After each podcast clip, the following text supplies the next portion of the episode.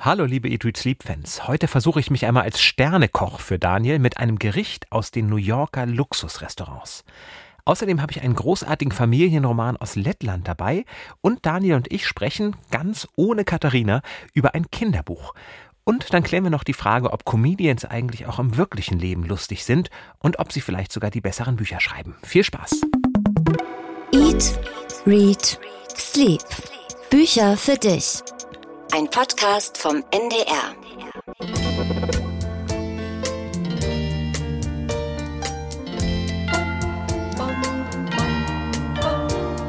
Cherish is a word I use to describe. Klingt so ein bisschen hippie-mäßig. Ja, aber wir sind in New York in den 80ern, Daniel. Oh, und diese Musik stell dir 80er. vor. Nein, das Lied ist älter, aber in Ja. den 80ern hatte Ah. es eine kleine Wiedergeburt. Cherish von The Lovin' Spoonful. Sofort erkannt, ne? Mhm. Ich auch nicht. Aber stell dir vor, das Lied aus einer Wörlitzer Musikbox. Die Männer tragen Anzüge von Alexander Julian und Krokodillederhalbschuhe von Artes Toni. Die Frauen Kristallohrringe von Wendy Gell und Seidenblusen von Luis Del Olio. Ich habe wahrscheinlich sämtliche Namen falsch ausgesprochen, weil ich mich mit Mode so überhaupt nicht auskenne. Und wer was auf sich hält, der fährt zum Essen ins Dorsia. Mhm. Hast du eine Ahnung, wo wir uns befinden? Ist es ein Hinweis auf American Psycho? Es ist ein Hinweis ein auf Hin- ja, ja, ja, sehr gut erkannt. jawohl. Das Dorsia, das Restaurant der Träume in American Psycho, wo Patrick Bateman, der junge, gestörte Investmentbanker, immer versucht hinzukommen. Aber auch wenn er fast alles erreichen kann, das kann er nicht erreichen. Und in diesem Dorsia, da gibt es unglaublich viele gute Sachen zu essen. Und du hast mir jetzt so ein High-End-Luxusgericht mitgebracht. Jan! So soll es sein. Es ist keine besonders schöne Welt, in der wir uns befinden, Oh. denn auf dem Weg ins Restaurant, da denkt Patrick Bateman darüber nach, ob er seinem Date, Patricia heißt sie jetzt, die Kehle durchschneiden oder die Augen ausstechen soll. Und damit haben wir eigentlich schon alle Zutaten zusammen aus der Welt von Brad Easton Ellis. Glamour, Sex, Gewalt, Musik und eben Essen. Jan, du hast immer die besten Tischthemen, Ja. Tischgespräche. Wunderbar. Ja, aber ich kann dich beruhigen, er bringt Patricia gar nicht um. Also, das ist eine derjenigen, die überlebt. Und wir sind zwar nicht im Dorsia, Daniel, dafür sind wir nicht reich und schön genug, ehrlicherweise. Aber um dir mal einen Eindruck zu vermitteln, was da auf der Speisekarte steht: Chardrogen Ravioli mit Apfelkompott, Fleischkäse mit Chèvre und Apfeljus, Red Snapper mit Veilchen und Pinienkern, Erdnussbuttersuppe mit geräucherter Ente und Kürbispüree und diese wunderbare Spezialität, die ich dir mitgebracht habe. Wunderbar sieht das aus. Die literarische Vorspeise. Ja, wir, das sind Jan Ehlert und Daniel Kaiser. Wir sind Redakteure bei NDR Kultur und wir lieben das Lesen, wir lieben das Schlafen und hoffentlich, Daniel, auch das Essen. Ich sag mal guten Appetit. Sieht noch ein bisschen aus nach einem Baukasten. Ich muss da, glaube ich, da liegt so Käse und da liegen Zitronen. Also ich muss da noch selber ran. Und Nein, nicht selber, aber weil so. wir uns ja in einem Luxusrestaurant befinden, wird natürlich am Tisch frisch serviert. Ah, okay. Warte. Ich sehe etwas, was aussieht wie Nudeln, so breite Nudelstreifen. Dann sind da so angebratene Zwiebeln und in der Mitte ist das Fisch. Sollte das Fisch sein? Du merkst, dass ich keinen Teller vor mir stehen habe. Oh, Darf es ein bisschen Chili sein? ja gern. Kommt tatsächlich mit einer Chilimühle. Hast du denn eine halbe Küche hier mit ins Studio gebracht? Eine Prise Pfeffer. Ja, bitte. Und was ist hier mit dem, ja, Käsehobel? Käse, gern Käse. Kä Käse, super. Frischer Parmesan. Ist das der richtige Hobel da an der Seite? Ich glaube. Zu guter Letzt ein Spritzerchen Zitrone. Und jetzt geht's los. Luxus in New York. Kann ich jetzt loslegen? Ja, du darfst Das loslegen. Ich bin schon, ich bin schon sehr gespannt. Stell dir Patrick Bateman in Ja. freudiger Erregung vor, wie das wohl ankommen wird. Aha. Es ist sogar warm. Natürlich. Na. Mhm. Lecker. Ist das Fisch? Nee, das hier ist Fisch, ne? Warte mal. Nee. Das ist kein Fisch. Das ist eine Banane. Richtig, Das Fisch, ist eine Banane. Fisch kommt mir nicht in die Kommt Küche. Ich wollte gerade sagen, das ist eine Banane. Es sah ein bisschen aus wie Fisch. Das ist sehr, sehr lecker und die Banane bringt da noch den gewissen Pfiff. Man rechnet nicht mit einer Banane auf Nudeln. Also dafür würdest du so 300, 400 Dollar ausgeben. Das sind geschätzt die Preise, die es ist ehrlicherweise nicht aus dem Dorsia, da kommen sie ja nicht rein, sondern aus dem Bacardia. Mhm. Da ist es aber noch teurer und noch luxuriöser, lernt man in dem Roman. Ja, und bei mir geht natürlich besonders viel in die Personalkosten rein. Hier Jan Ehlert, der Podcast-Host, der mir eigenhändig Käse und, ähm, und Chili-Flocken kredenzt. Lecker, sehr lecker ist das. Es ist eine Pasta mit Mhm. Ja. Mhm. Banane, das hast du erkannt, und einer anderen großen Zutat. Na, Zwiebeln werden das Zwiebeln sein, genau. und Fenchel. Ich Da- bin sparsam mit ich dem wollte Fenchel. grad sagen, da ich bin sparsam, sparsam, umgegangen. genau. Und ich, Fenchel ist ja auch etwas, das kann man mögen, muss man aber nicht. Ach so. Wo hast du denn das Rezept her? Das Aus American Psycho tatsächlich. Also jein, da steht nur, dass er Patricia einlädt und sagt, du könntest dort Pasta mit Fenchel und Bananen essen, um es ihr schmackhaft zu machen, um sie quasi in seine Luxuslimousine zu locken. Und sie entscheidet sich dann aber für den Red Snapper mit Veilchen und Pinienkernen am Ende. Deswegen gibt es das Rezept so nicht, sondern ich habe dann eins kreiert rund um Ah. Pasta, Fenchel und Banane und was aus meiner Sicht sonst noch so dazugehört. Jan Bocuse Ehlert. Super. Ja. Hast, hast du American Psycho damals gelesen? Nee, ich habe den Film tatsächlich gesehen äh, und das ist ja schon sehr speziell. Oh ja, es ist polarisiert. Es stand als Roman lange auf dem Index und Thorsten hat uns geschrieben, als wir gefragt haben, wer liest denn mit? American Psycho schreibt, er ist das einzige Buch, das ich jemals weggeworfen Oha. habe. Bücher seien ihm heilig, aber das war so abgrundtief schlecht, dass ich es nach 50 Seiten entsorgen musste. Thorsten, das tut uns sehr leid. Ich erinnere mich, mich hat das Buch damals auch sehr verstört, weil es doch sehr explizite, drastische Gewaltszenen, Folterszenen, Sadomaso-Szenen hat, mit denen man schon mal klarkommen muss. Also ich, ähm, ich erinnere mich, ich habe es mit Anfang 20 gelesen und kannte sowas nicht und musste es tatsächlich manchmal auch weglegen, weil es mich schon ekelte, was da passierte. Aber dann hat es doch so einen Sog entwickelt. Ging dir das beim Film auch so? Das ging mir auch so und explizit ist ja auch ein Wort, was für unseren Bestseller äh, The Shards gilt, den wir ja diese Woche gelesen haben. Und auch äh, das Stichwort Sog wird eine Rolle spielen, glaube ich, in unserer Besprechung. Die Bestseller Challenge. Ja, es geht zur Sache in unserem Bestseller The Shards von Brad Easton Ellis, zu Deutsch Scherben. Das ist eben der von American Psycho, der Autor. Und er schreibt hier scheinbar seine eigene Geschichte auf. Jedenfalls behauptet er das, dass er von seiner eigenen Jugend Anfang der 80er in Kalifornien erzählt. Er ist der Schüler an so einer Eliteschule. Die Clique, alle sind stinkreich. Und Brads größte Herausforderung ist, sich morgens zu entscheiden, ob er mit einem Mercedes oder mit einem Jaguar zur Schule fährt. Er ist auch dauerbekifft. Es geht viel um Drogen. Es geht äh, viel um Gras, um Alkohol. Alle sind wahnsinnig gut aussehend, besessen von Klamottenmarken. Brad ist im Roman bisexuell. Er hat heimlich Sex mit Schulfreunden. Das ist noch ein Tabu Anfang der 80er. Und ein Serienmörder, das ist sozusagen das große Setting, ein Serienmörder ist in der Gegend unterwegs. Sie nennen ihn The Trawler. Der entführt und ermordet junge Leute, bestialisch. Und Alice schont uns da nicht in der Beschreibung. Er geht da richtig ins Detail und ein Satanskult ist auch unterwegs. Und eines Tages kommt ein neuer Schüler an die Schule. Robert Mallory. Und der kommt, dieser Robert, der kommt dem Brad verdächtig vor. Ist er vielleicht der Trawler? Und erzählt uns Brad wirklich die Wahrheit, fragt man sich, während er von Drogenrausch zu Drogenrausch taumelt. Und das ist schon so dieser Brad Easter Ellis Sound, Dekadenz auf der einen Seite, so dieses hedonistische, genusssüchtige Leben und gleichzeitig der Blick in den Abgrund. Irgendwann liegt dann diese heile Glitzerwelt, die Fassade, in Scherben, The Shards. Und das Ganze mit viel 80er Jahre Nostalgie. Die tragen alle pastellfarbene Polohemden. Wie gesagt, die Marken sind wahnsinnig wichtig. In dem Buch äh, gibt es eine schier endlose Zahl an Songs. Es ist so, als ob sich äh, an dem Soundtrack der ganze Roman entwickelt, diese ganze Geschichte entwickelt. Und es gibt eine Menge farbenfroher Sexszenen. Jan, hattest du, naja, Freude an diesem Buch? Das hast du sehr diplomatisch formuliert. Ähm, ich ich mag ja nicht so gerne Sex in Büchern. Ich hab Das oft ist, an dich gedacht. Das ist, das habe ich ja hier schon mehrfach gestanden. Und insofern macht es dieses Buch einem nicht leicht, denn es geht über, sagen wir mal, 300 Seiten eigentlich um nichts anderes. Ja. Und das wird manchmal auch en Detail beschrieben. Oft bleibt es eher so ein Hinübergleiten über Körper. Und das fand ich ehrlich gesagt ganz ästhetisch, gerade wenn man denkt, das ist ein 17-Jähriger, der da längs läuft und er sieht Menschen und ist von einer Sekunde auf die andere abgelenkt, weil ein junger Mann auf einem Cover so besonders gut aussieht oder weil ein Mitschüler eine besonders enge Hose anhat oder weil ein Geruch in seine Nase strömt. Und ich finde, das fängt, glaube ich, so dieses, die- diesen, diesen Drang ganz gut ein, den man hat, wenn ich mich, ich versuche mich zu erinnern, wie das bei mir war in dem Alter, ohne das jetzt vertiefen zu wollen. Aber ich erinnere mich an eine Zeit, wo sexuelle Reize doch schon sehr dominant werden konnten, wenn sie plötzlich ins Gesichtfeld sprang. Das gefiel mir gut. Teilweise war es mir dann doch zu viel beschrieben, wer jetzt mit was wem macht und vor allem wer jetzt mit wem was gerne machen würde.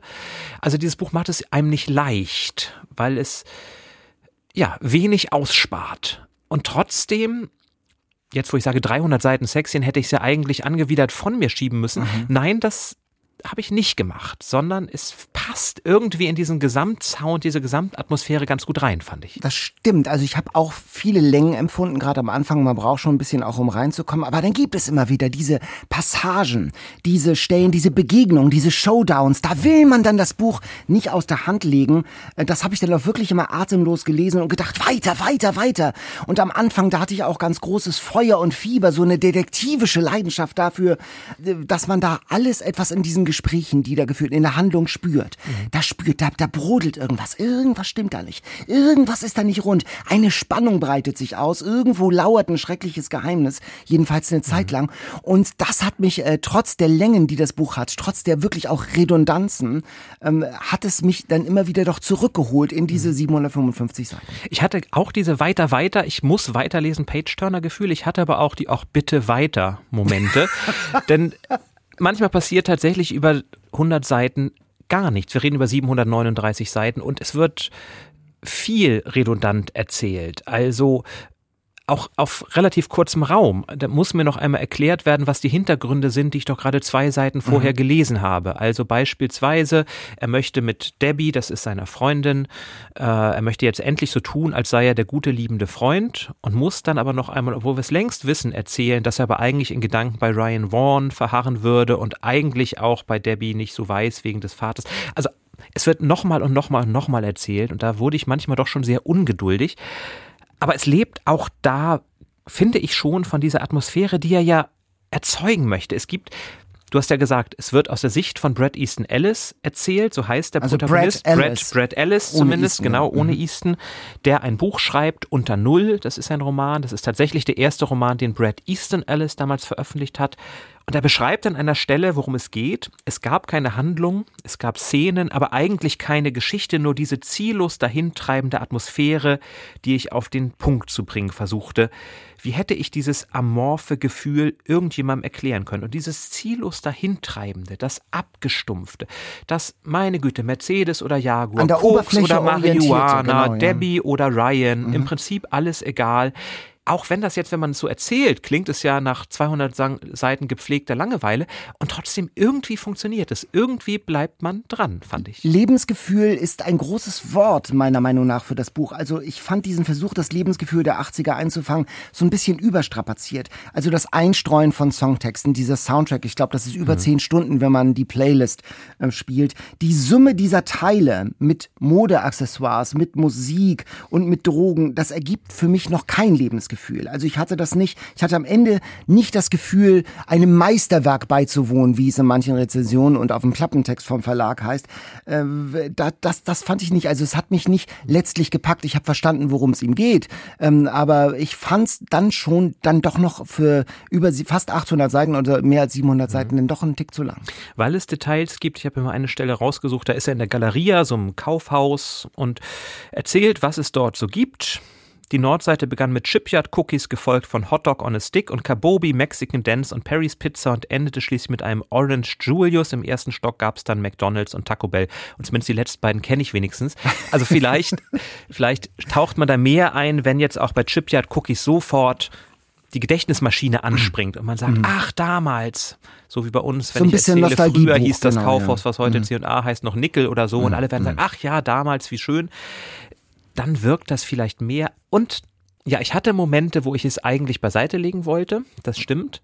Aber wie es dann zusammenführt, wie sich diese Atmosphäre aus dieser Redundanz, aus dieser Langatmigkeit dann immer wieder plötzlich verdichtet, das stimmt, das wie sie auf diesen Höhepunkt zusteuert und was dann plötzlich für Fragen ja, aufgeworfen irre. werden, mhm. das ist, das ist schon großartig. Ja, ähm, also, ich habe mich gefragt, was es eigentlich ist. Es ist ja auch ein Thriller, aber es ist ja kein Thriller. Es ist auch kein Psychothriller oder so. Es hat Elemente davon. Es ist auch ein Coming-of-Age-Roman. Es geht ja ums Erwachsenwerden oder eben ums Nicht-Erwachsenwerden am Ende. Es ist so eine postmoderne Popliteratur. Was ist denn das eigentlich? Also es oszilliert ja so ein bisschen äh, zwischen, zwischen den Genres. Ja, ich, ich glaube, es ist Pop-Literatur, mhm. würde ich sagen, weil Coming of Age, dafür passiert dann doch zu wenig. Also Brad, der Brad, durchläuft ja keine wirkliche Entwicklung, sondern wir reden hier über einen Zeitraum von einem Jahr mhm. vielleicht, der erzählt wird und da bleibt er, ja, also er, es steigert sich schon etwas, aber er bleibt doch relativ auf einem Level, würde ich sagen. Es ist mehr eine, ja, dann eben doch der Versuch, vielleicht nicht eines Lebensgefühls, aber eines Lebensbildes in den Vereinigten Staaten im Leben der Reichen und Schönen, die eben keine anderen Sorgen haben als die bereits beschriebenen, mhm. wo dann sogar das Böse plötzlich diesen erotischen Reiz bekommt. Also er vermutet dann ja irgendwann, wer der Mörder ist und trotzdem will er ständig mit diesem Mörder schlafen, weil er das so spannend findet. Und mehrfach, wenn er dann eigentlich unglaubliche Angst hat, schreibt er von der Erotik, die reinkommt. Also so eine Art Nihilismus vielleicht. Es ist mhm. alles egal. Die Suche nach irgendeinem Kick, irgendeinem Höhepunkt, weil man sich ja jeden Kick leisten könnte. Ich glaube, das spielt noch eine ganz spannende, entscheidende Rolle. Es gibt einen ganz wichtigen Twist, einen entscheidenden Twist, äh, den wir jetzt unmöglich verraten können. Mir war, wir, mir war dieser Twist, und ich bin eigentlich eher begriffsstutzig beim Lesen, schon so nach 300 Seiten deutet sich der schon an und der war mir schon klar. Und ähm, versucht mich dann irgendwie zurückzuholen mit so Sebastian Fitzig-artigen Teasern. Ich sollte schon am nächsten Tag erfahren, warum er in mhm. einer Nervenheilanstalt war. Das funktioniert ein, zwei, dreimal, aber dann setzt mhm. er sozusagen in dieser Technik so ein gewisser Gewöhnungseffekt ein. Und da war ich dann so ein bisschen abgestumpft. Ja, ja, das, das stimmt sicherlich. Und was mich beim Sex nicht so gestört hat, ist vielleicht ja dann doch die Grausamkeit, die ausgestellt wird. Ich weiß, dass wir viele, viele Tierfreunde unter den Zuhörenden haben. Ähm, Vorsicht vor diesem Buch, ja. vorsichtig ausgedrückt. Also Tieren ergeht es da wirklich, wirklich nicht gut. Und es gibt so unnötige Zuspitzungen. Es war das letzte Mal, dass ich jemals glücklich sein sollte. Das kommt aber ungefähr viermal. Viermal, ja, genau. Und irgendwann glaubt man es nicht mehr. Irgendwann ist das eine unnötige Dramatisierung. Dann aber dachte ich an einen Moment, und vielleicht wollte ich es dann auch einfach nur mögen irgendwann, aber dann dachte ich an einen Moment, das schreibt hier ein 17-jähriger Möchtegern-Autor und der würde wahrscheinlich ganz ähnlich schreiben.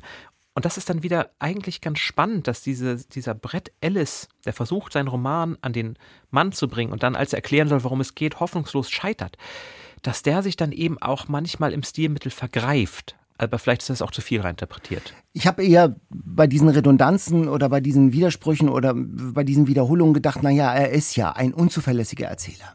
Also stimmt das eigentlich alles, was er uns da auftischt? Und das habe ich dann eigentlich da so ein bisschen abgeheftet. Ich habe nicht gedacht, dass es ein schlechtes Lektorat ist, aber trotzdem ist es oft sehr mühsam, auch dadurch zu lesen. Für wen ist das was, Jan? Für alle, die Spannung mögen, glaube ich. Ich glaube, für Fans von Christian Kracht ist das etwas. Mhm. Faserland ist vielleicht so die deutsche Entsprechung, nur weniger grausam aber kommt in diesem ganzen mit den mit den Markennamen und mit den Sex Benjamin Stuttgart-Barre, Benjamin äh, Stuttgart-Barre sowas genau. in die Richtung. Der, ja. ist ja großer Fan von Brad Easton Ellis. Panikherz, da dreht ja zu, da dreht es sich ja, ja. einen großen Teil um Brad Easton Ellis. Und vielleicht alle, die besonders brutale Schwedenkrimis mögen. Ja, also es hat schon eine gewisse Brutalität. Ich glaube, jetzt haben wir genug Triggerwarnung. Wir wollen ja Lust machen äh, auf Lesen. Ja, aber also, bitte, bitte. Also ja, wie gesagt, bitte, ich hoffe, das genau. klingt jetzt alles nicht zu negativ. Nein. Auch, obwohl dieses Buch natürlich Schwächen hat. Ich habe die 739 Seiten am Ende doch wirklich gern gelesen. Weil es immer wieder, und wir, jetzt wiederholen wir uns, doch einen Sog entwickelt. Immer wieder zwischendurch, wenn man aufgeben möchte, wenn man redund unter Redundanzen leidet und stöhnt, weiß ich doch, Brad, weiß ich doch, dann holt er einen wieder zurück, dann nimmt das Ganze nochmal an Fahrt auf. Und deshalb würde ich auch sagen, mein Daumen geht da nicht runter oder so, sondern ich habe das auch schon, ich habe mich jetzt nicht gequält bis zum Schluss, sondern ich habe es dann auch Das schon mit ja Gewinn ein- gelesen. ja. Brad Easton Ellis, The Shards. Das ist bei Kiepenheuer und Witsch erschienen. Bei Kiepenheuer und Witsch, das ist ein schöner Zungenbrecher. Bei Kiepenheuer und Witsch erschienen. Es hat 736 Seiten und kostet 28 Euro. Und wurde übersetzt von Stefan Kleiner. So, 739 Seiten das eine, 605 Oha. Seiten das andere, was ich mitgebracht habe. Aber guck mal, wie schön es schon aussieht, ohne einen Blick reingeworfen zu haben, ein Wort gelesen zu haben. Das ist doch hübsch, oder? Ja, es ist eine So wunderschöne Landschaft. Es sieht so ein bisschen, ähm, ja, das ist so wie ein bisschen so wie Van Gogh oder so sieht das aus, ne? Oder? auf jeden Fall farbenfroh. Mhm. Es ist ein lettisches Buch, eine Familiengeschichte aus Lettland, die im Mare Verlag erschienen Das ist der Vorsatz des Jan Ehlert. Ja, ja, einmal, ja, genau. Aber das ist wirklich ein, ein Schatz, den ich da gefunden habe, finde ich. Sigmund Skujins, großer lettischer Autor, vergangenes Jahr gestorben. Ich hatte noch nie von ihm gehört. Das Bett mit dem goldenen Bein. Und der Untertitel verspricht schon, was es ist. Legende einer Familie. Denn es ist ein Familienepos. Es geht um mehrere Generationen von der Mitte des 19. Jahrhunderts bis ins die 1980er Jahre wird erzählt von einer Familie, die ursprünglich mal Hofbesitzer war und dann teilen sie sich auf. Der eine, es sind zwei Brüder, Augusts, der bleibt auf dem Hof und Noahs, der fährt in die Welt als Pirat, als Freibeuter auf alle sieben Weltmeere und später tauchen dann noch in dieser Familie Partisanen, Revolutionäre auf, Verräter, eine Bibliothekarin mit einer ganz besonderen tragischen Liebesgeschichte und natürlich, wie in jedem guten Epos, viele, viele Familiengeheimnisse und Legenden. Und eine eben ganz besonders, die hat dem Buch den Titel gegeben, die Schätze, die Noahs mitgebracht hat von seinen Reisen als Pirat, die hat er angeblich in einem hohlen Bettpfosten versteckt. Und keiner weiß aber, wo dieser Bettpfosten geblieben ist. Und viele, viele, viele Generationen später setzt sich dann eine Ur-Ur-Ur-Enkelin daran, Skydrite, und versucht die Familiengeschichte zu erforschen, um vielleicht auch diesen Bettpfosten wiederzufinden. Mhm. Und steigt also so ein großer, großer Schatz kann das ja nicht sein. In so ein Bettpfosten passt ja erstmal nicht so viel. Ne? No, damals hatten sie größere Betten. Ach so, okay.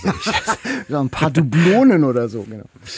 Und äh, so steigt sie ins Archiv, spürt die Geschichten auf und was Guyens macht, ist, das finde ich so toll, er springt dann wirklich von einer Person zur anderen und jede Person kriegt ihre eigene Geschichte. Mhm. Also wir sind in einer neuen Generation und da werden die neuen Sorgen, Ängste, Nöte, Hoffnungen erzählt und das eben verbunden auch mit der lettischen Geschichte. Also die Weltkriege, der Zweite Weltkrieg fand seit der Sowjetunion hauptsächlich auf lettischem Gebiet statt. Später dann die Einverleibung äh, Lettlands durch die Sowjetunion. Das wird aus der Sicht von Martha erzählt, die dann eben auch versucht, trotzdem ihre lettische Sprache, ihre lettische Kultur weiter zu leben und weiterzutragen. Und diese Wilma, diese Bibliothekarin, ist dann auch eine ganz herzzerreißende Geschichte über all diese Besatzungen und Bedrohungen hinweg.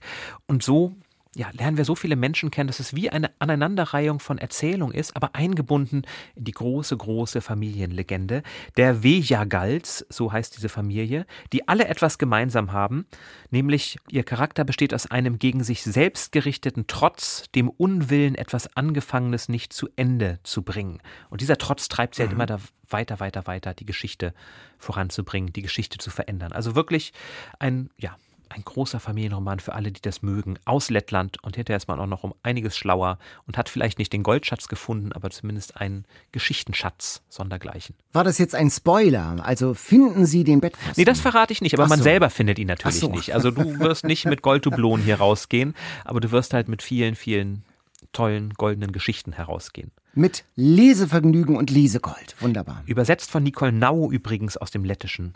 Bei Mare erschienen in einem sehr schönen Schuber. Das war das Ergebnis des Neujahrsvorsatzes von Jan Ehlert, noch mehr Bücher aus Ländern vorzustellen, die wir, äh, aus denen sonst nicht so viele Bücher kommen, die wir vorstellen. Ein zweiter Vorsatz sind Sachbücher. Äh, heute habe ich mal ein besonders schönes dabei von Oliver Hilmes. Von dem habe ich schon ein paar Bücher im Regal stehen zu Hause. Der schreibt ganz tolle Biografien. Und die Titel, herrlich. Witwe im Wahn über die Lebensgeschichte von Alma Mahler-Werfel oder Herren des Hügels, also er ist ein Fan von Alliteration offensichtlich, über Cosima Wagner, die Frau von Richard Wagner. Und das neue Buch, das handelt von einem Jahr in Deutschland, nämlich vor 80 Jahren, das Jahr 1943. Das Buch, das heißt Schattenzeit und es geht um das Leben in Nazi-Deutschland vor 80 Jahren und im Mittelpunkt steht dieser Pianist. Ich spielte Nocturne Cis-Moll von Chopin, Karl Robert Kreizen, Düsseldorf, Oktober 1934. Karl Robert Kreiten. Das ist ein junger Mann am Anfang einer großen Karriere, Anfang der 40er Jahre. Der wird dann aber von den Nazis verhaftet und ermordet, weil er Hitler kritisiert hat in so einem privaten Gespräch und ist dann denunziert worden. Und Hilmes erzählt seine Geschichte und das Ganze drumherum vom Leben in Deutschland damals mitten im Krieg, als sich 43 das Blatt wendet nach der Niederlage von Stalingrad. Und er kollagiert so äh, Tagebucheinträge, Erzählungen, Recherchen. Das ist so ein bisschen wie Kempowski Echolot und so ein bisschen wie Florian Illis mit seinen Büchern 1913. Eine Sammlung voller Anekdoten und Erinnerungen. Es geht um das Alltagsleben, ein Blick hinter die Kulissen. Man begleitet die Familie Kreiten im Kampf ums Überleben, auch des Sohnes. Man ist aber auch dabei bei der Sportpalastrede von Goebbels, wollt ihr den totalen Krieg? Man erfährt, wie Hitler die norwegischen Literaturnobelpreisträger Jan, wen? Knut Hamsun. Oh, sehr gut. Und das eskaliert, das Gespräch. Hamsun äh, stellt Hitler zur Rede, alles ganz furchtbar. Das, das erfährt man. Man erfährt, wie Hans Rosenthal von Dalli Dalli, äh, der ja Jude ist, gewesen ist, sich in einer Gartenlaube versteckt. Und man erfährt, wie Werner Höfer, eine Erinnerung aus meiner Kindheit vom internationalen Frühschoppen, äh, damals als Journalist in der Nazizeit die Hinrichtung von Kreiten gelobt hat. Ein ganz starkes Kaleidoskop dieser Zeit. Wir begleiten Kreiten bis zum letzten Moment. Wir suchen dann nach den Frauen, die ihn denunziert haben. Das ist immer, was mich so umtreibt bei solchen Geschichten von Verrat und Denunziation. Was ist denn mit den Tätern geschehen nach dem Krieg? Und da geht Oliver Hilmes nochmal ganz genau, sucht ganz genau mit der Lupe und ist auf der Suche nach den Biografien dieser Frauen. Und ich muss sagen, ich habe schon viele solcher Geschichten gelesen. So über die Zeit, über die Jahre. Da begegnen einem ja immer wieder Biografien aus der Nazi-Zeit von Tätern und von Opfern, aber ähm, selten hat mich ein Buch zu diesem Thema so berührt wie dieses. Es ist ganz dicht geschrieben, es ist packend geschrieben, es hat eine Sogwirkung über die ganzen, wie viel sind es, 304 Seiten. Oliver Hilmes, Schattenzeit, Deutschland 1943, Alltag und Abgründe, wirklich eine Sachbuch-Leserempfehlung vom Siedler Verlag, 24 Euro. Wir haben noch ein Buch gelesen, gemeinsam diesmal und Ja. Obwohl Katharina nicht dabei ist, es ist ein Kinderbuch. Das Katzenhuhn und man sieht schon von diesem schönen bunten Cover, was das Katzenhuhn ist, nämlich ein Huhn mit einem Katzenumhang. Und Ein da- Katzenkostüm, genau. ein, ja, ein, genau. ja ein, ein Umhang, würde ich Oh, sagen. Das ja. Mhm. passt besser zu diesem Superheldengefühl, denn das Huhn wird als Katzenhuhn zum Held der Stunde und rettet kleine Kaninchen, die zu ertrinken drohen, weil sie auf einer Seerose festsitzen, verfolgt böse Monster in den Stall hinein, um dann festzustellen, es sind gar nicht so böse Monster, findet Freunde für vereinsamte Karpfen und rettet am Ende sogar alle Tiere davor, verkauft zu werden, sprich ein wirklicher Held im Katzenkostüm. Und das Ganze mit sehr, sehr süßen, schönen Zeichnungen und vielen Charakteren, zum Beispiel der Karpfen Baldrian, der einzige auf dem Hof, der lesen kann Mit und Brille, gerne Gedichte von genau. sich gibt. Oder Grimm und Gramm, die beiden miese Peter-Gänse, die eigentlich alles, was passiert, immer schlecht machen müssen. Und geschrieben hat dieses Kinderbuch jemand, den ich jetzt als Kinderbuchautor erstmal überhaupt gar nicht auf dem Schirm hatte, nämlich Bernhard Hoecker. Ein Komiker ist das, ein Entertainer, ein Schauspieler, den kennt man aus dem Fernsehen von so Quizshows. Wer weiß denn sowas? Kaum zu glauben. Bernhard Hohecker ist auch ein Botschafter fürs Vorlesen, nämlich bei der Stiftung Lesen und wir freuen uns, dass wir mit ihm sprechen können. Heute zu Gast bei Eat, Read, Sleep. Hallo Bernhard Hohecker. Hallo, einen wunderschönen guten Tag. Ich grüße alle Essenden, Lesenden und noch nicht Schlafenden. Ja, ich, ich hoffe, so schnell werden Sie auch nicht einschlafen, denn du bist ja bekannt eigentlich für jemanden, der immer einen guten Witz auf den Lippen hat, oder sind das einfach so Vorurteile von Comedians, die wir haben? Das sind Vorurteile von Comedians, die ihr habt. Ihr habt dieses Bild im Kopf, dass man ihn einfach anguckt, dann wirft man so rüber wie Auto. Und dann hat man einen total lustigen Witz, den man erzählen kann. Das ist leider bei mir ja gar nicht so. Ich bin ein extrem schlechter Witzeerzähler, weil ich während des Witzes immer überlege, wie er weitergeht. Und das ist sehr ermüdend. Das sind dann so Profis wie der, ich glaube, Michael Krebs oder natürlich Fips Asmussen. Gott habe ihn selig. Wie ist denn das mit der Erwartungshaltung? Da kommt der Komiker, da muss es immer lustig sein. Das sind zwei Dinge. Das eine ist, ich selber habe manchmal das Gefühl, die Leute erwarten immer, dass ich lustig bin, wenn ich irgendwo bin. Das ist dann mehr mein Problem. Umgekehrt ist es oft so, dass Leute das Gefühl haben, ich würde sie nur dann als Menschen wahrnehmen und akzeptieren, wenn sie selber unfassbar komisch sind. Das heißt, man ist in irgendeinem, keine Ahnung, in irgendeinem Fahrradladen und will einfach nur seine Kette repariert haben und wird dann mit Gags bombardiert, wo man sich denkt, ganz ehrlich, mach einfach diese Kette wieder ölig. Aber die haben irgendwie das Gefühl, sie müssen lustig sein oder irgendwas. Das, das ist dann mehr so ein, so ein Druck. Aber das ist wie, glaube ich, wenn man auf einmal einen Arzt auf einer Party trifft. Sofort fallen einem tausend Sachen ein, die man ihm erklären kann. Und Schauen Sie mal, ich habe hier dieses Muttermal, genau. ja, schauen Sie mal, gucken Sie mal auf das Muttermal und dann an der Stelle, komm mal mit rüber zum Buffet, dass das nicht jeder sieht. Genau. Ja, das, das kennen wir ein bisschen auch. Empfiehl mir mal ein Buch, ist auch ein Satz, den wir ganz oft irgendwo hören. Ja, Genau, was ist denn das schönste Buch? Ja, keine Ahnung, das, was ich gerade lese. Die, die ich gelesen habe, die kenne ich ja. Also Aber wie ist das, als du dann gesagt hast, ich möchte jetzt Kinderbücher schreiben? Wurde dann auch gleich erwartet, das wird ja ein lustiges Kinderbuch? Oder hast du dann auch im Verlag Spielraum gehabt, um zu sagen, ich möchte mal was ganz anderes ausprobieren? Oh, auch das ist schon andersrum gelaufen. Der Verlag hat sich an mich gewendet und hat gesagt, äh, Bernhard, möchtest du nicht ein Kinderbuch schreiben? Und dann ist meine erste Reaktion bei solchen Dingen, weil Kinderbücher sind was ganz Besonderes und wie ich finde auch sehr wertvoll. Deshalb habe ich natürlich sofort Nein gesagt, weil ich das nie gemacht habe vorher. Das ist dann so, hm. Und dann habe ich aber mit der Eva von Mühlenfels, der Co-Autorin, haben wir uns so überlegt und hatten dann auf einmal Bock, ah, wir haben ja doch so ein paar Ideen für schöne Geschichten. Haben die dann bei einem gemütlichen äh, ja, Kaffee trinken, auf Kosten des Verlages natürlich, da muss man drauf achten, wenn man noch keinen Vertrag unterschrieben hat, dass man wenigstens das Essen mitnimmt vorher, ähm, haben wir dann da gesessen und denen unsere Stories gepitcht. Klingt total gut, ne? Einfach die Geschichten vorgestellt. Und die hat denen gefallen oder die haben denen gefallen. Und dann haben wir mit Püb angefangen. Das war das erste Buch über Geräusche. Und dann wollten sie schon das zweite Buch haben, diese Geschichte vom Katzenhuhn, die dann etwas mehr Geschichte hat. In dem er auch etwas Püb macht. Ne? in dem auch etwas Püb macht. Da ist eine kleine, ein Easter Egg drin, was auf das erste Kinderbuch verweist. Ich sehe, ihr seid sehr, ich habe das wirklich, ihr habt das ja gelesen, ihr seid richtig gut informiert, bis ins Detail. Oder ihr habt euch immer nur das Ende von Kapiteln angeguckt, das kann auch sein. Aber mehr möchte ich nicht zu diesem Easter Egg verraten. Und dann haben wir äh, quasi uns da reingearbeitet und dann ist es ja so, da sowohl ich als auch die Eva von Mühlenfels aus dem Comedy-Bereich kommen, die hat damals Switch gemacht, passiert es automatisch, allein weil wir selber Lust darauf haben, dass Dinge lustig sind. Außerdem ist es für Kinder immer lustig, wenn einer auf den Po fällt. Äh, Mich hat noch niemand angerufen vom Kinderbuchverlag, schreib mal ein Kinderbuch. Das heißt, du hast ja noch eine Geschichte. Ähm, dir, ist, dir ist das ein besonderes Anliegen. Lesen, vorlesen. Wo kommt das her? Also ich habe schon als Kind sehr gerne gelesen. Ich habe irgendwann mal bei meiner Mutter gestanden und ihr erzählt, also als ich jetzt älter war, so mit so ab 30, 40, das weiß ich, und habe ich gesagt, ist lustig, dass ich so viel lese heutzutage, weil als Kind hatte ich da ja gar keine Lust zu. Dann hört sie auf, Kartoffeln zu schneiden, dreht sich zu mir um und sagt, du, du hast dauernd gelesen. Und das finde ich total krass, dass ich scheinbar viel gelesen habe und habe es nicht gemerkt. Ich habe es aus Versehen gelesen.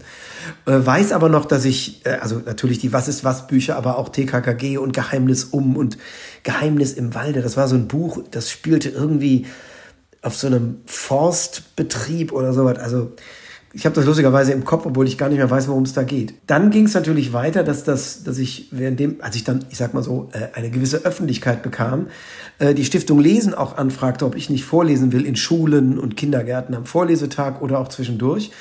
Und das habe ich dann gemacht und es ist einfach etwas total Tolles. Du sitzt da, vor dir hast du nur wache, große Kinderaugen. Kinder sind extrem begeisterte Vorleser, äh, Vorlesenden Zuhörende. Mein Gott, ist das. Ich sollte nicht mit Sprache arbeiten, stelle ich gerade fest. Und man kann mit den Kindern in diese Geschichte eintauchen. Man hat beim Lesen so ein bisschen eine Story, die einem gegeben ist und Texte, die da schon stehen. Das heißt, man muss sich nicht alles selber ausdenken. Kleiner Tipp für die, die keine Lust haben, abends selber Geschichten zu erzählen. Einfach vorlesen. Aber in den Gehirnen der Kinder spielt sich das komplette Theater ab. Die Kinder sind in dem Moment selber Regisseur. Sie denken sich die Ausstattung aus. Wie ist der Wald? Was ist das für ein Raum? Wie sehen die Figuren aus? Wie reden die jetzt miteinander? Und Vorlesen ist dann nämlich die beste, beste, die Einstiegsdroge ins Lesen, ins Selberlesen. Und dann hat man natürlich noch die Möglichkeit zu überlegen, wie reden die Figuren? Wie fühlen sie sich dabei? Und das ist einfach so eine Magie, die in, in geschriebenem Wort steckt, die ich wirklich, die ich selber immer noch beeindruckend finde und vor der ich am Anfang riesen Respekt hatte, diese Magie vor Kindern zu entfalten. Weil Kinder ja auch die schärfsten Kritikerinnen sind, wenn ihnen was nicht gefällt, oder? Gab es da schon Reaktionen auf Was macht Püb und das Katzenhuhn, als du das vor Kindern vorgelesen hast? Also was wir merken, ist bei Lesungen, dass die wirklich aufmerksam zuhören und dass wir bei der zweiten Lesung bestimmte Sachen auch schon weggelassen haben. Das ist leider so. Man, man schreibt ein Vorlesebuch und findet das auch gut und dann, also man kürzt eh total ein. Wenn man dann aber wirklich vor den Kindern sitzt, vor so einer Gruppe, merkt man manchmal, naja, die dritte Beschreibung, wie dunkel es ist, das funktioniert im kleinen Kreis, wenn man abends im Bett liest oder, ähm, oder im Auto oder wo auch immer vorgelesen wird. Das ist aber vor so einer großen Gruppe, hat man, sammelt man sowohl die Begeisterung, also wenn einer sich über was freut, freuen sich die anderen mit. Man sammelt aber auch die Langweile. Das heißt, wenn einer dann unruhig wird, steckt das so ein bisschen an. Das führt dann dazu, man macht das halt ein bisschen schneller. Man muss ein bisschen mehr in der Dynamik beim Vorlesen äh, variieren, dass man dann lauter wird, leiser wird, dass man sagt, so, und jetzt brauche ich euch, eure Hilfe. Das heißt, man liest also nicht nur vor und dann zählte Timme bis drei und sprang auf den Rücken von Willi. Eine Stelle, die wir schon ein paar Mal vorgelesen haben, weshalb ich sie auswendig kann. Und wir lesen sie dann so, und dann zählte Timme bis drei. Oh, Moment, das machen wir jetzt mal alle zusammen. Auf drei. Alle? Dann zählen alle. Eins, zwei, drei. Timme sprang auf den Rücken von Willi und äh, krallte sich da fest. Genau. Also das sind dann so Dinge, die man beim Vorlesen ein bisschen showiger wird.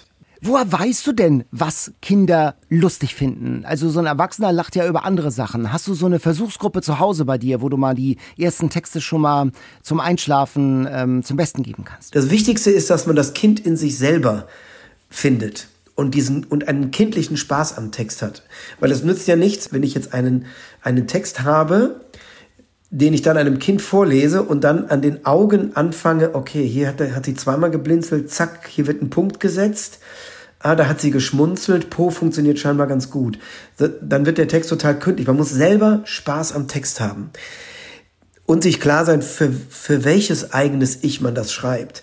Also es ist so, im Prinzip sind Kinderbücher, unterscheiden sich von der Comedy gar nicht so wesentlich. Man muss relativ schnell auf den Punkt kommen. Also ähm, in der Comedy sagst du ja auch, äh, fängst ja auch nicht an, einen Witz zu erzählen, indem du sagst, es war einmal ein junger Mann mit dem Namen Fritzchen, der lief eine Straße entlang nach einem anstrengenden Arbeitstag. Die Sonne ging gerade unter und die ersten Regentropfen fielen vom Himmel.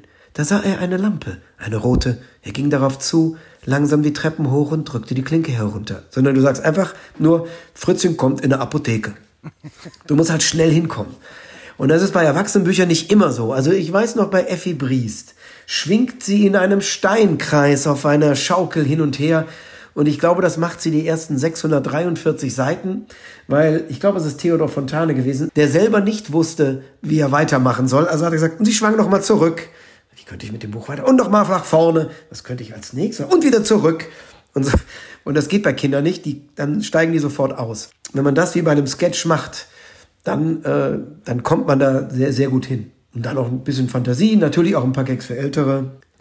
Das klingt ein bisschen nach Brad Easton Ellis, den wir heute für unsere Bestseller Challenge gelesen haben. Da passiert auch über 300 Seiten eigentlich gar nichts, außer dass eine neue CD in den CD-Spieler gelegt wird. Oder Vinyl ist es ja damals noch in dem Ganzen. Ich, ich muss ganz ehrlich so ein Buch mal lesen, weil der, unser Deutschlehrer, Herr Dr. Lange, den ich aufs Herzlichste grüße, ähm, als wir, ich glaube, wir lasen gerade irgendwas, ich weiß nicht, ob es in Jerry Cotton war, auf jeden Fall sagten wir, alles ist sehr langweilig. Und dann, das war wahrscheinlich was Spannendes, und dann sagte er, oh, zum Thema Langweile, ich lese gerade ein Buch, da fällt jemand 360 Seiten von einem Pferd, äh, Esel herunter. Ja, und, und das, klingt, das klingt leider genauso, muss ich sagen.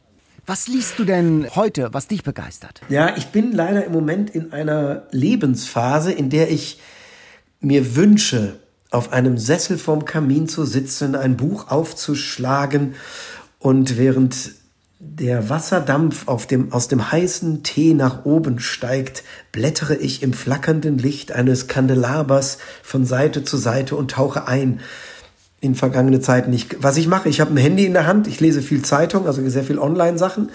Was ich lese, sind auch online allerdings, sind äh, diese Bücher und jetzt wird's wieder, jetzt kommen wir wieder zu meiner äh, zu meiner Hirnfehlleistung, dass ich mir Namen nicht merken kann. Äh, dieser eine, der total bekannt, bekannt ist, Dänemark und in Kopenhagen spielen diese Krimis über mehrere Folgen.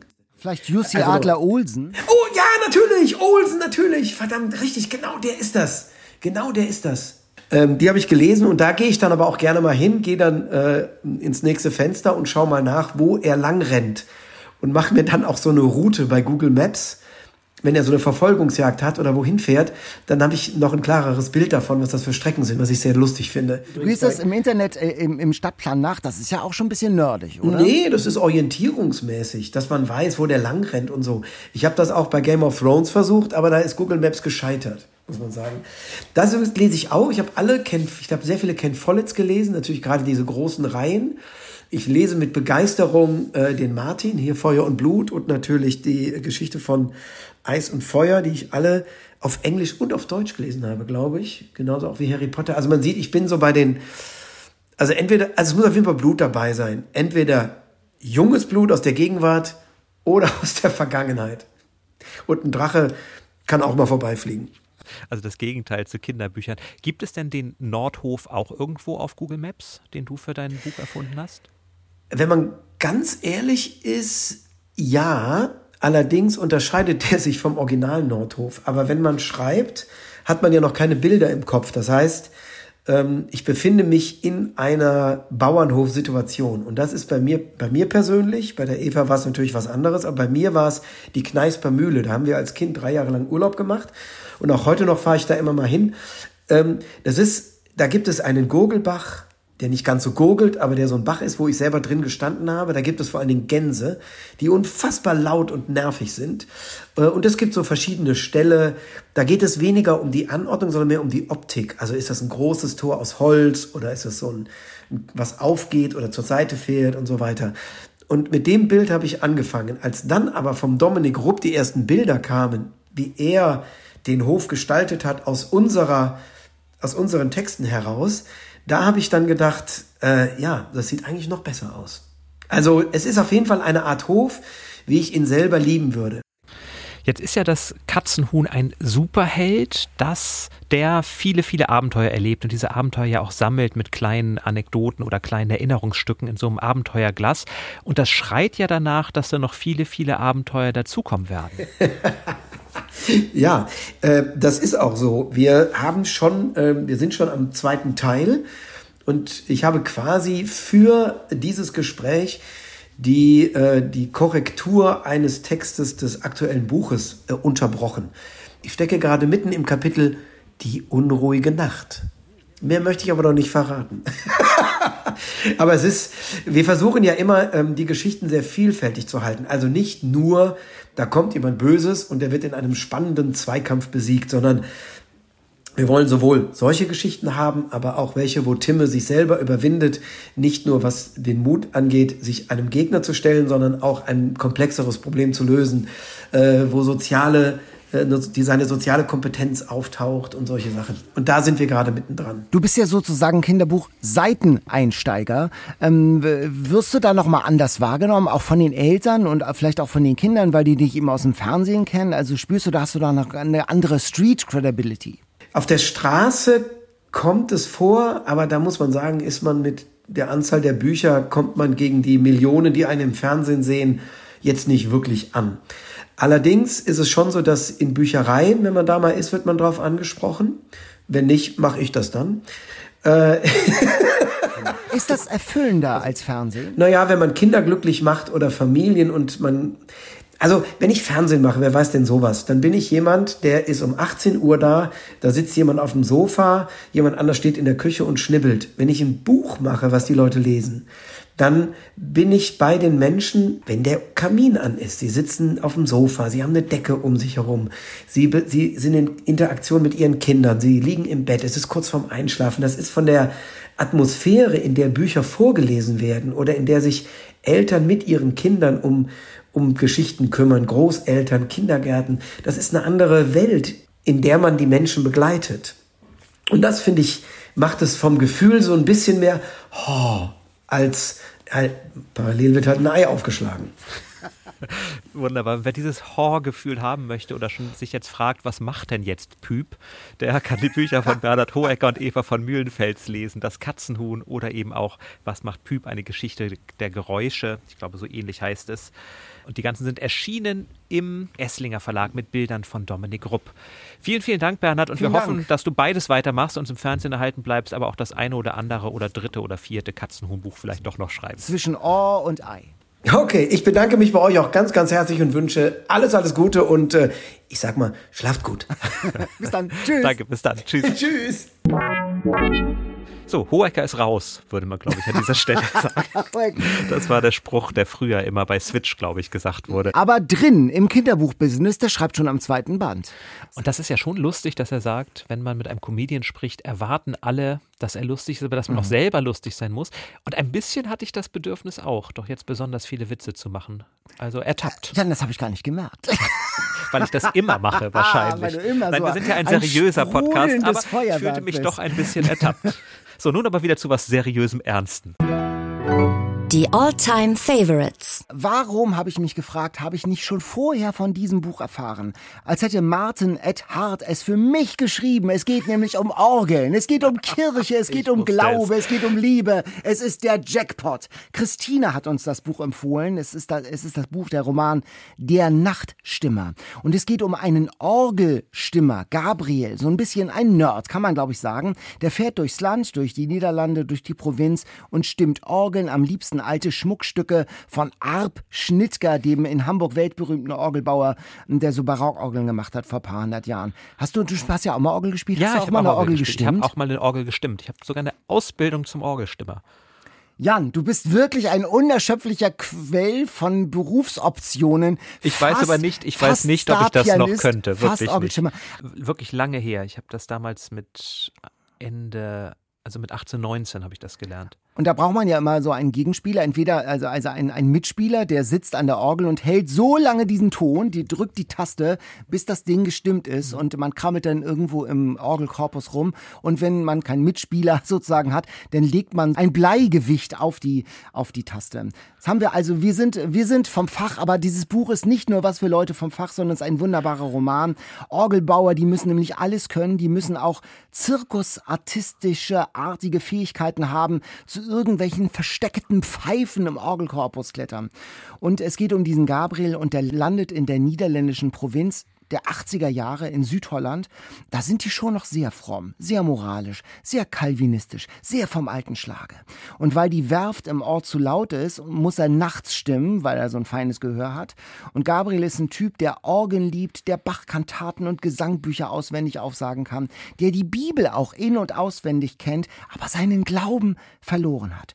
Und dann ist da so ein wahnsinnig starkes Bild. Er hat seinen Glauben verloren, wie eine alte Orgel manchmal einen Hänger hat. Irgendwas verhakt sich im, im Orgelgewerk, im Korpus und der Ton bleibt stehen die ganze Zeit und ein Weiterspielen ist nicht möglich. Und so war das bei ihm mit dem Glauben. Und ihm hilft dann beim Orgelstimmen ein Mädchen aus dem Ort, die so ein bisschen autistische Züge hat und geduldig die Tasten hält, bis er die Pfeife gestimmt hat. Und die Mutter von dem Mädchen kommt immer mit, die kommt aus Brasilien. Und dann ist da plötzlich auch Liebe im Spiel. Es ist auch so schön, so witzig, so geistreich geschrieben, so feinfühlig, toll. Ich habe das Buch in einem Rutsch durchgelesen und war richtig glücklich. Und man erlebt wirklich auch ein Bild von den Niederlanden, die ich immer so klischeemäßig als ähm, bewusstseinserweiternden Substanzen liberal gegenüberstehende fluffige Typen kenne. Aber es gibt ja noch die anderen Niederlanden, die, die in der Provinz, die sehr, sehr konservativ sind. Ähm, und das fand ich irgendwie einen ganz starken, tollen Einblick. Christina schreibt, diese wunderbare Geschichte strotzt vor schrägen Typen, Misanthropen, merkwürdigen Vorfällen und himmlischer Musik. Ein sehr gefühlvoller, humorvoller Roman über Kirche, Glaube, Musik und Liebe. Und dann gibt's auch noch eine Kriminalgeschichte. Das stimmt, ist auch noch. Und das, das war dein erster Roman von Martin ja, Eckhart? ich habe da, ich, ich kann mich nicht erinnern, was Ach, du lesen, wirst ja. glücklich werden mit diesem Oh. Autor. Der hat nicht nur viele, viele Bücher über Musik geschrieben. Einer seiner Protagonisten, der häufiger auftaucht, ist Alexander Goodwale. Das ist ein Pianist, der irgendwann in eine Schaffenskrise kommt, aber wo auch sehr genau beschrieben wird, was er spielt, warum er so Mhm. ein Musiker ist. Unterm Scheffel zum Beispiel. Da lernt er eine junge Frau kennen und versucht dann durch sie, durch eine Liebschaft wieder aus der Sinnkrise zu kommen. Aber es wird genau umgedreht. Nicht er verlässt die junge Geliebte, sondern die junge Geliebte verlässt ihn. Und was das mit seiner Musik macht, beschreibt er toll. Und eben auch immer, er kommt ja aus einem strengen kalvinistischen Haushalt. Ja. Diese Frage des Glaubens zieht sich durch viele, viele Bücher. Der Psalmenstreit zum Beispiel, das solltest du lesen. Da geht es um die Auslegung, welche Bibelauslegung nimmt man jetzt eigentlich? Welche Übersetzung? Die hebräische oder vielleicht doch lieber eine andere? Und da streiten sie im 18. Jahrhundert historischer Roman seitenlang darüber, was der richtige Satz Ah, ist. Aber mein Autor. unglaublich, unglaublich spannend gemacht. Martin Ed Hart ist ein Autor. Also danke, Christina, dass du ihn Daniel und uns allen nochmal näher gebracht hast. Wirklich ein großer niederländischer Autor. Und diese, mit diesen Lebensthemen Musik und Glaube, die sich eigentlich durch fast alle seine Bücher ziehen. Über Mozart und Bach hat er sogar zwei Sachbücher geschrieben. Also ein, äh, man spürt auch, dass er kenntnisreich ist, aber damit nicht so rumpost, sondern das ist wirklich sehr schön und sehr leicht geschrieben, mit einem sehr, manchmal auch frechen, poetischen Ton. Christina schreibt, der Harter erzählt mit vollstem Feinsinn und Gespür über die Zerrissenheit der Menschen und ihrer Seelen. Er hat ein Gefühl und Gespür für die Person. Das ist unaufdringlich, aber bewegend. Genauso habe ich das empfunden. Martin Ettard, der Nachtstimmer, bei Piper erschienen 315 Seiten für 24 Euro. Das ist unser All-Time-Favorite in dieser Woche. Und ich weiß jetzt, was du von mir zu Ostern kriegst. Aber nur dann, nur dann, lieber Oh. Daniel, wenn du es denn auch gewinnst. Ach, es ist eben was noch ein Geschenk und jetzt ist es plötzlich ein, was ist, was ist denn bei dir mit Ostergeschenken und Bedingungen? Das Quiz. Wie du dich freust mit einer diebischen Freude. Dann leg schon los. mein, nein, nein, nein, nein, nein, ich lasse dir gern den Vortritt. Nein, nein, ich esse inzwischen lieber noch mal von der Bananenpasta. Dann beginne ich mit einer Frage, zu der mich unser Bestseller inspiriert hat. Und es ist ein Buch in einem Satz. Oh, Wahrheitsgemäßer Bericht über einen mehrfachen Mord und seine Folgen führt zu tiefen psychologischen Interviews. Wahrheitsgemäßer Bericht über einen mehrfachen Mord und seine Folgen führt zu tiefen psychologischen Interviews. ein wahrheitsgemäßer Bericht über einen Mord und seine Folgen führt zu tiefen psychologischen Interviews? Ja. Tja, das ist eigentlich eine Kategorie, wo es. Ja, Ach, gibt es? könnte Oh, es ein- gibt es ja, Multiple, es gibt ein Choice, Multiple Choice. Ich ja. wollte dir nur Zeit geben, drüber ja, nachzudenken. nachzudenken. Ist das Shining von Stephen King? Mhm. Ist das Kaltblütig von Truman Capote? Mhm. Oder ist das Mimik, der aktuelle Bestseller von Sebastian Fitzek? Also äh, tatsächlich ist Truman Capote, äh, das äh, fußt auf, ähm, ja, ich glaube, es ist Truman Capote. Ich erinnere, ich habe das sogar mal gelesen und ich kam nicht jetzt Ja, drauf. Na, toll. es ist Truman Capote. Ja. Ein grausamer Mord an einer vierköpfigen Ja. Familie, den Clutters. Und Capote führt dann lange Interviews mit den beiden Tätern und versucht so herauszufinden, wie es denn Fall. Mhm. endlich zu dieser Tat kam. Das zweiterfolgreichste True Crime Buch aller Zeiten, habe ich gelernt. Zusatzfrage, was war das erfolgreichste? Das weiß ich nicht. Helter Skelter, da geht es um die Manson. Ach, die Manson-Familie. Das passt dann ja wirklich schon ganz gut zu Brad Easton Ellis stimmt, und das ist ja den die- ganzen die- düsteren Morden da irgendwie. Dieselbe Suppe da, genau. Genau. Aber Truman Capote tatsächlich ein, äh, ja, ein Meilenstein, kann man sagen, in der Art des True Crime. Dieses Buch über die zwei Mörder der Mhm. Klatterfamilie. Kaltblütig. Bertolt Brecht, gerade 125. Geburtstag oder sagt man 125. Wiederkehr seines Geburtstages. Ähm, drei Groschenoper, der gute Mensch von Sezuan. Aber auch ein Dichter war er. Wunderbare Liebesgedichte hat er geschrieben. Und für ein Gedicht wurde er besonders entlohnt. Wie nämlich? Bekam er ein Auto, eine Pistole oder eine Büchse Haifischsuppe? Ach je, also ich weiß, dass er ein Auto bekam für diverse Werbespots und Gedichte, die er über Autos geschrieben hat. Das war aber kein Liebesgedicht. Muss ja kein Liebesgedicht sein. Dann sage ich, er bekam Auto. Das stimmt. Er war Fan der Marke Steyr, das ist so eine österreichische Automarke, und hat ein Gedicht geschrieben, schickt es an so eine Zeitung, die druckt das, und Steyr, diese Autofirma, meldet sich und schenkt ihm dann ein Auto. Und in dem Gedicht heißt es, wir liegen in der Kurve wie Klebestreifen, unser Motor ist ein denkendes Erz. Mensch, fahre uns. Wir fahren dich so ohne Erschütterung, dass du glaubst, du liegst in einem Wasser. Also, Schleichwerbung, erstaunlich kapitalistisch für den Mann von der Dreigroschenoper. Äh, er hat äh, tatsächlich so einen Steier bekommen, 1928 im Jahr der Uraufführung der Dreigroschenoper, fährt gegen einen Baum, Kniescheiben kaputt, Auto Totalschaden und dann bekommt er nochmal Neues. Hammer. Ja. So muss man es Also machen. Brecht und die. Autos. Äh, das ist doch aber mal eine wunderbare Entlohnung. Ein Auto für ein Gedicht. Ich habe eine Frage wirklich auf dich zugeschnitten. Möglicherweise kannst du sie im Schlaf, um das Sleep mal ein bisschen einzubringen. Ja, du kannst aber auch noch ein bisschen Bananen und Fenchel essen. Hast du den Fenchel mittlerweile gefunden? Noch, noch kein Stück Fenchel. Oh, Bist es du waren sicher, solche, dass es waren solche Brocken da drin. Da muss ich gleich noch mal gucken. Okay. Brocken und fein geraspelt. Das Buddenbrooks von Thomas Mann ist und einer seiner bekanntesten Romane, das brauche ich dich ja nicht zu fragen. Das hättest du gewusst. Wie aber wollte Thomas Mann diesen Roman ursprünglich nennen? Oh. Oh, das ist aber eine gute Frage. Die kann ich gar nicht beantworten, aber sicher hast du Multiple Choice. Habe ich. Ja. Er hat nämlich in einem Brief an seinen Freund Otto Grautorf 1897 erstmals von diesem Projekt erzählt und da nennt er einen Namen, wie er das Ganze nennen möchte. War dieser Name A. Abwärts, B. Hannus Himmelfahrt. Oder C. Krischan und seine Brüder. Christian und seine Brüder ist natürlich sehr süß. Das würde ich ausschließen. Hannus, Schade, schade. Hin, Hannus, wegen Josef und seine Brüder. Hannus Himmelfahrt klingt mir fast ein bisschen zu. Nein, das kann, das klingt nicht nach Thomas Mann. Und ich finde so abwärts, das hat so eine, das hat so was, so was Existenzielles, so was Existenzielles. Also ich würde, ich würde tatsächlich für abwärts. Andererseits, wenn- jetzt gucke ich gerade in dein Gesicht, ist es doch vielleicht Hannos Himmelfahrt, ist gerade dieses süßlich klingende Hannos Himmelfahrt, also abwärts. Ich äh, tippe mal auf abwärts. Richtig. Ah, Himmelfahrt, also ganz so viel Glauben kommt, Kommt da von nicht Thomas vor. Mann ja auch nicht vor. Das Nee, wäre, ganz- das wäre ein nee, bisschen genau. zu süßlich. Nein, Ja. er wollte es abwärts nennen. Der Ja. Untertitel Verfall einer Familie, der stand damals aber Genau. schon fest. Abwärts, da hat sich dann der Verlag oder er selbst dagegen entschieden. Und die, der Name Buddenbrooks, der kommt, glaube ich, aus Effi Bries, ne? das wäre meine ah, super Ah. Zusatzfrage, Zusatzfrage. Ja, aber und du hast sie schon beantwortet. Es gibt einen Sonderpunkt. Von welchem Autor übernahm er mutmaßlich den Namen Buddenbrooks? Weißt du auch, welche Rolle, welche Person das ist in Effi Briest? Ähm, nee, das, das kriege ich nicht mehr zusammen. Der Sekundant des Majors Krampas. Aha. Und auch auf die Poggenpools, das ist ja ein Roman von Theodor Fontane, wird oft verwiesen, weil die Poggenpools und Buddenbrook so vom Klang her doch Mhm. recht ähnlich sind. Genau, aber die Buddenbrook Fontane. Guck mal, habe ich deine Frage, die Zusatzfrage erahnt, wenn das nicht zwei Sonderpunkte gibt. Buddenbrook-Experte. Also und jetzt weißt du sogar mich- noch ein bisschen mehr. Das Jetzt weiß ich mich. noch ein bisschen mehr und ich bekomme ein Ostergeschenk. Das ist doch super.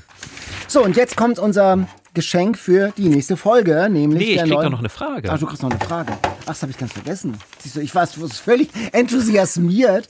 Muss auch- das muss auch nicht. Ich doch, nehme B. Doch, doch, doch. Das ist eine ganz einfache Frage. Jetzt machst du mit einer auf dem Rücken gebundenen Hand. Wie heißt das sprechende Pferd im Märchen Die Gänsemarkt der Gebrüder Grimm?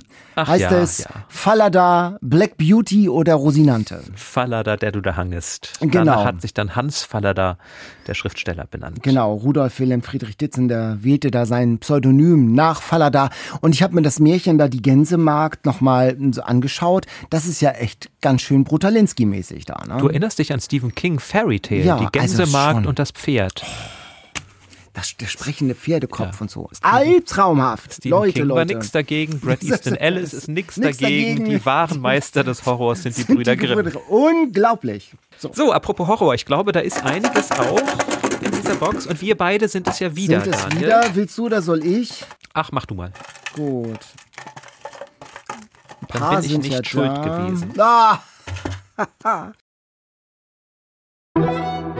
Bestseller Challenge. ich habe was gezogen. Die Auslosung. Arno Geiger, das glückliche Geheimnis. Ah, seine Lebensbeichte. Mhm.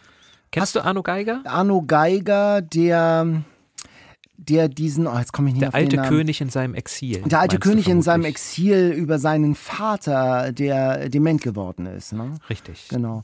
Und äh, hast du dieses Das glückliche Geheimnis, hast du schon gelesen, Nein. die Lebensbeichte? Nein, aber ich dann haben wollte unbedingt. Vor uns. Das ist mein Ostergeschenk für dich, Jan. Jetzt schon äh, vorher. Arno Geiger, Das glückliche Geheimnis. Lest es doch mit uns mit in der Bestseller Challenge und schreibt uns, wie ihr Arno Geiger, Das glückliche Geheimnis findet. Schreibt an eatreadsleep.ndr.de. Und wenn ihr uns treffen wollt, am 19. April, da werden wir in Buchholz in der Nordheide sein. Das ist so zwischen Hamburg und Lüneburg. Ich glaube, so ungefähr auf halbem Weg, wenn ich mich nicht ganz vertue. Schaut sonst mit Bernhard Hohecker einmal bei Google Maps nach, wo es wirklich liegt. Buchholz in der Nordheide, in der Buchhandlung Heimann in der Empore. Da werden wir am 19. April sein. Und zwar nicht alleine, sondern Mattis Dehn, noch ein niederländischer Autor, wird auch da sein. Der war ja mal unser Bestseller-Autor mit Der Holländer und jetzt kommt der zweite Roman mit diesem Ermittler raus und das Buch heißt Der Taucher und den wird er uns äh, dort vorstellen. Also alle Infos dazu und auch einen Link, mit dem ihr euch anmelden könnt, den packen wir euch in die Shownotes und den findet ihr auch bei uns im Newsletter. Den könnt ihr abonnieren, falls ihr es nicht ohnehin schon gemacht habt, unter ndr.de-eatreadsleep und da findet ihr auch alle anderen Infos zu dieser Folge. Unter anderem mein selbst kreiertes Rezept, das selbst American Psycho glücklich gemacht hätte. Daniel zumindest sieht sehr glücklich aus. Der Teller ist leer, aber kein Fenchel dabei, ehrlich gesagt. Bist du sicher, dass da Fenchel Okay, dann greife ich jetzt nochmal gleich in meine Vorratsbox und reibe ein bisschen Fenchel und mach dir nochmal die schöne Musik an von den Lovin' Spoonfuls, den liebevollen Löffelvolls, auch ein merkwürdiger Name für eine Band. Bis dann. Tschüss. Mach's gut, bis dann, ciao. All the feeling that I have hiding here for you inside. You